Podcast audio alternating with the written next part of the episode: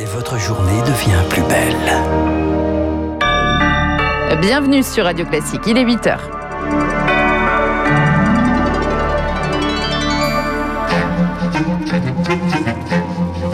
7h30, 9h, la matinale de Radio Classique avec Guillaume Durand.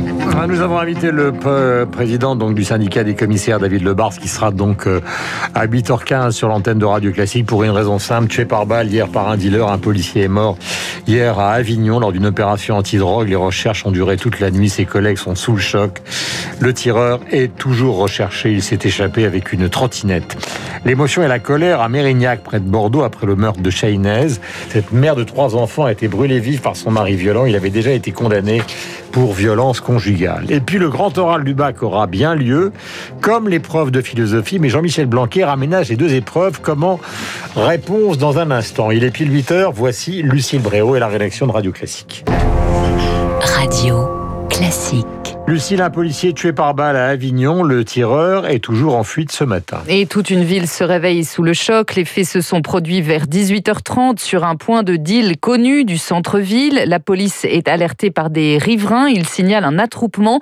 Trois équipes sont envoyées pour procéder à des contrôles. Et c'est là que tout dérape, Rémi Vallès. Oui, alors qu'il prenait la fuite, un des dealers fait volte-face. Il sort une arme de poing et tire à deux reprises sur deux policiers qui étaient en civil.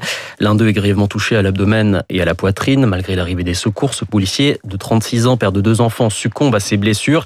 Le tireur, lui, s'est échappé à trottinette. Vincent Date, secrétaire zonal Alternative Police, il a travaillé aux côtés de la victime. Et ce matin, le policier est sous le choc. Un mélange de colère, de ras-le-bol.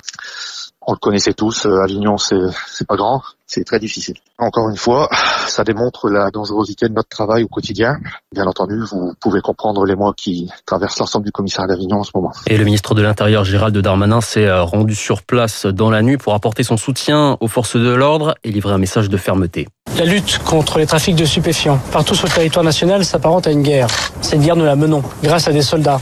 Et ces soldats sont les policiers et les gendarmes de France. Aujourd'hui, un de ces soldats est mort en héros pour lutter contre ce trafic de stupéfiants. Alors que l'auteur des tirs est toujours activement recherché ce matin, le Premier ministre Jean Castex insiste également de son côté. Tout est mis en œuvre pour que cet acte odieux ne reste pas impuni. Et colère aussi de Marine Le Pen, la présidente du Rassemblement national, appelle sur Twitter l'État à protéger les policiers et leurs familles. À Mérignac, près de Bordeaux, l'effroi au lendemain d'un féminicide en pleine rue. Elle s'appelait Chahinez, elle avait 31 ans. Son mari l'a brûlée vive en plein jour après lui avoir tiré dans les jambes. Il avait été condamné pour violence conjugale en 2020. Ils allaient divorcer.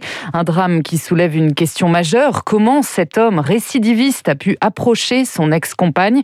Question posée par Françoise Brier, la directrice de la Fédération nationale Solidarité Femmes. C'est incompréhensible et dramatique qu'il y ait eu ce passage à l'acte et ce féminicide alors que cette femme avait signalé les faits. Donc ça, c'est pas tolérable. Ce sont ces situations qu'on pourrait éviter en étant extrêmement sévère avec les agresseurs. C'est-à-dire que dès qu'il y a le franchissement euh, de nouvelles violences ou qu'il y a des actes effectivement qui euh, ne respectent pas euh, les injonctions de la justice au regard de cette condamnation qu'il avait eue, il est nécessaire évidemment très vite d'agir et de protéger les femmes victimes de violences. Donc là, on voit qu'il y a eu une faille dans le dispositif et que c'est pas possible d'accepter euh, ce type de situation aujourd'hui. Des propos recueillis par Camille Schmitt sur le front du Covid. La situation continue de s'améliorer. Entre 20 et 30 000 nouveaux cas sont encore détectés chaque jour, mais on s'éloigne des 50 000 identifiés entre fin mars et début avril. Prudence à l'hôpital où les services de réanimation restent très sollicités. 5400 lits sont encore occupés ce matin. Voilà, il faut rappeler que nous vaccinons quand même moins que nos voisins allemands. Le grand oral du bac aura, lui, bien lieu. Comme l'épreuve de philosophie, depuis quelques semaines, des voix s'élevaient pour réclamer l'annulation de ces deux épreuves en juin. Jean-Michel Blanquer persiste, elles se tiendront bien, mais le ministre de l'Éducation nationale lâche quand même un peu de l'Est, Augustin Lefebvre. Oui, pour la philo, d'abord, les élèves auront une note de contrôle continu et une note d'examen. C'est la meilleure des deux qui sera retenue. Un moyen pour ceux qui ont eu du mal pendant l'année de se rattraper, avance le ministre. Le grand oral, il aurait été plus facile de le supprimer, estime Jean-Michel Blanquer. Mais l'oral est une compétence fondamentale. Pendant l'exposé de 5 minutes, les candidats auront le droit d'avoir leur note de préparation. Pour l'entretien, ils pourront se présenter avec une liste des points du programme qu'ils n'ont pas eu le temps d'étudier, signée par les enseignants de spécialité et par un responsable de leur établissement. Le jury ne posera pas de questions sur ces points. Enfin, aménagement également pour les premières. Les élèves pourront choisir entre deux textes à l'oral de français. Le nombre total de ces textes avait été euh, déjà réduit au début de l'année. Objectif de ces modifications bienveillantes, selon le ministre, que le bac version 2021 garde toute sa valeur. Augustin Lefebvre, les appelés à manifester aujourd'hui à 14h à Paris. Ils réclament la réouverture des fêtes foraines le 19 mai en même temps que les terrasses et certains lieux culturels et non le 9 juin comme prévu. Un vaccinodrome de plus en région parisienne. Emmanuel Macron inaugure à 10h un nouveau méga-centre au parc des, expositions de la Porte de Versailles à Paris. Objectif vacciner 2000 personnes par jour à terme. Pour accélérer la production mondiale, les États-Unis, eux, sont favorables à la levée des brevets sur les vaccins. Centaine de pays le réclamaient, mais pas la France qui y reste opposée. Voilà, nous en avons parlé tout à l'heure avec Dimitri Pavlenko. On part pour l'Écosse qui se remet à rêver d'indépendance, le pays de Sean Connery. Les Britanniques sont appelés aux urnes pour renouveler certains de leurs maires aujourd'hui, dont celui de Londres, mais c'est vers l'Écosse que sont tournés tous les regards aujourd'hui. On vote pour renouveler le Parlement régional et les indépendantistes sont favoris, Marc Tédé. Sept ans après avoir rejeté une première fois l'indépendance à plus de 55%, les Écossais souhaitent-ils à nouveau être consultés sur une sortie éventuelle du Royaume-Uni C'est ce que veut croire le SNP, le Parti national écossais, formation indépendantiste, pro-européenne et majoritaire dans la région. Christian Allard, élu à Aberdeen et candidat au Parlement écossais, estime que le Brexit a changé la donne. L'Écosse avait voté pour rester dans l'Union européenne, se retrouve ressortir de l'Union européenne contre son gré et l'Écosse veut absolument son indépendance pour renouer avec l'Europe. La première ministre écossaise Nicola Sturgeon a promis de demander à Londres un nouveau référendum si son parti, le SNP, remporte une majorité absolue. Mais pour la politologue Fiona Simpkins, spécialiste de l'Écosse, le Premier ministre Boris Johnson se montrera plus inflexible que David Cameron, qui avait autorisé en son temps la précédente consultation. Boris Johnson, au contraire, euh, a affiché un unionisme euh, beaucoup plus dur. Il a répété à maintes reprises qu'il n'accepterait pas l'organisation d'un référendum. Le bras de fer pourrait donc se poursuivre devant les tribunaux et peut-être même jusqu'à la Cour suprême britannique. Marc Tédé, l'économie, une nouvelle lourde perte pour Air France KLM au premier trimestre. Le groupe a perdu 1 milliard 500 millions d'euros dans un environnement toujours difficile, conséquence de la crise qui accable toujours le secteur aérien. Et puis nous terminons par des lettres d'amour. Celle échangée par Antoine et Consuelo de Saint-Exupéry. On savait l'aviateur poète. Il était aussi follement amoureux. La correspondance du couple est publiée aujourd'hui par Gallimard Victoire Fort. Une rencontre en septembre 1930 à Buenos Aires entre un aviateur poète, un brin dépressif, et une salvadorienne exubérante, amoureuse des arts. Sept mois plus tard, Consuelo et Antoine de Saint-Exupéry se marient. Ma petite femme un peu folle, écrit-il. Ma couleur de demain, répond-elle. En 14 ans, de New York à Casablanca, leur lien se tisse. Une passion avec son lot de déclarations. J'ai un grand secret qui me torture. Je vous aime, monsieur chéri. Et ces vrais moments de colère. Vous n'avez jamais voulu de ce bonheur que je rêvais de vous donner, reproche-t-il. Après une accalmie, c'est sur la côte est américaine qu'Antoine de Saint-Exupéry écrit son Petit Prince.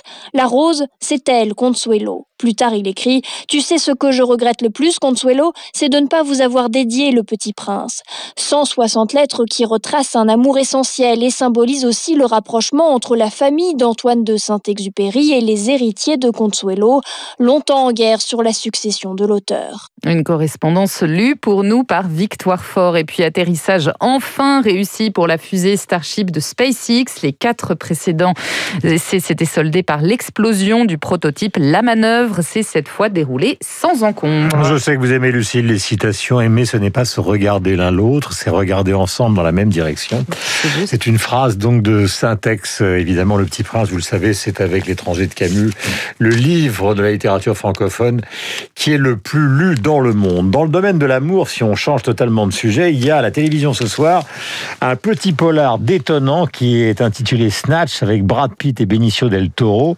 Euh, c'est un polar comme seul les Anglais savent le faire, complètement déglingué. Vous savez que Guy Ritchie, le réalisateur, fut le mari de Madonna pendant sept ans, d'où Vogue.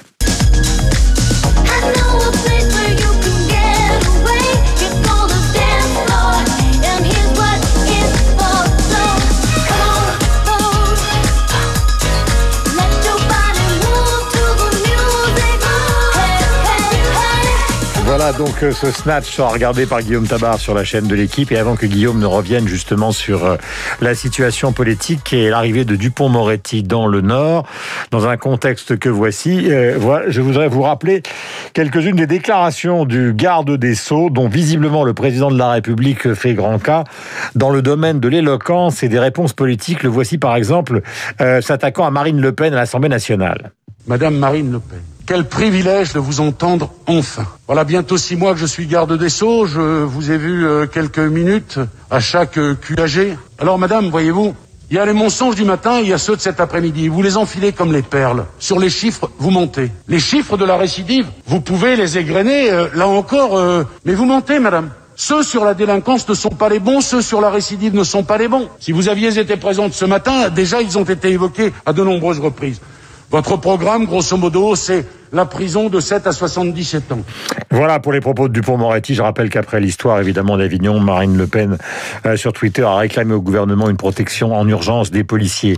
Mais c'est le talent de Dupont-Moretti qui est mis en avant, évidemment, pour des raisons euh, politiques. Le voici, par exemple, se payant euh, du côté de la France insoumise, le député Ruffin.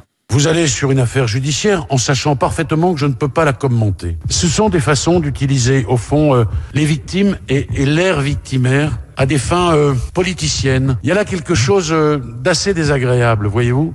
Vous n'avez pas le monopole de l'émotion, et ça suffit, cette présentation qui utilise le malheur des autres pour vous présenter comme une espèce de chevalier blanc, gardien autoproclamé de la morale publique et des misères du monde.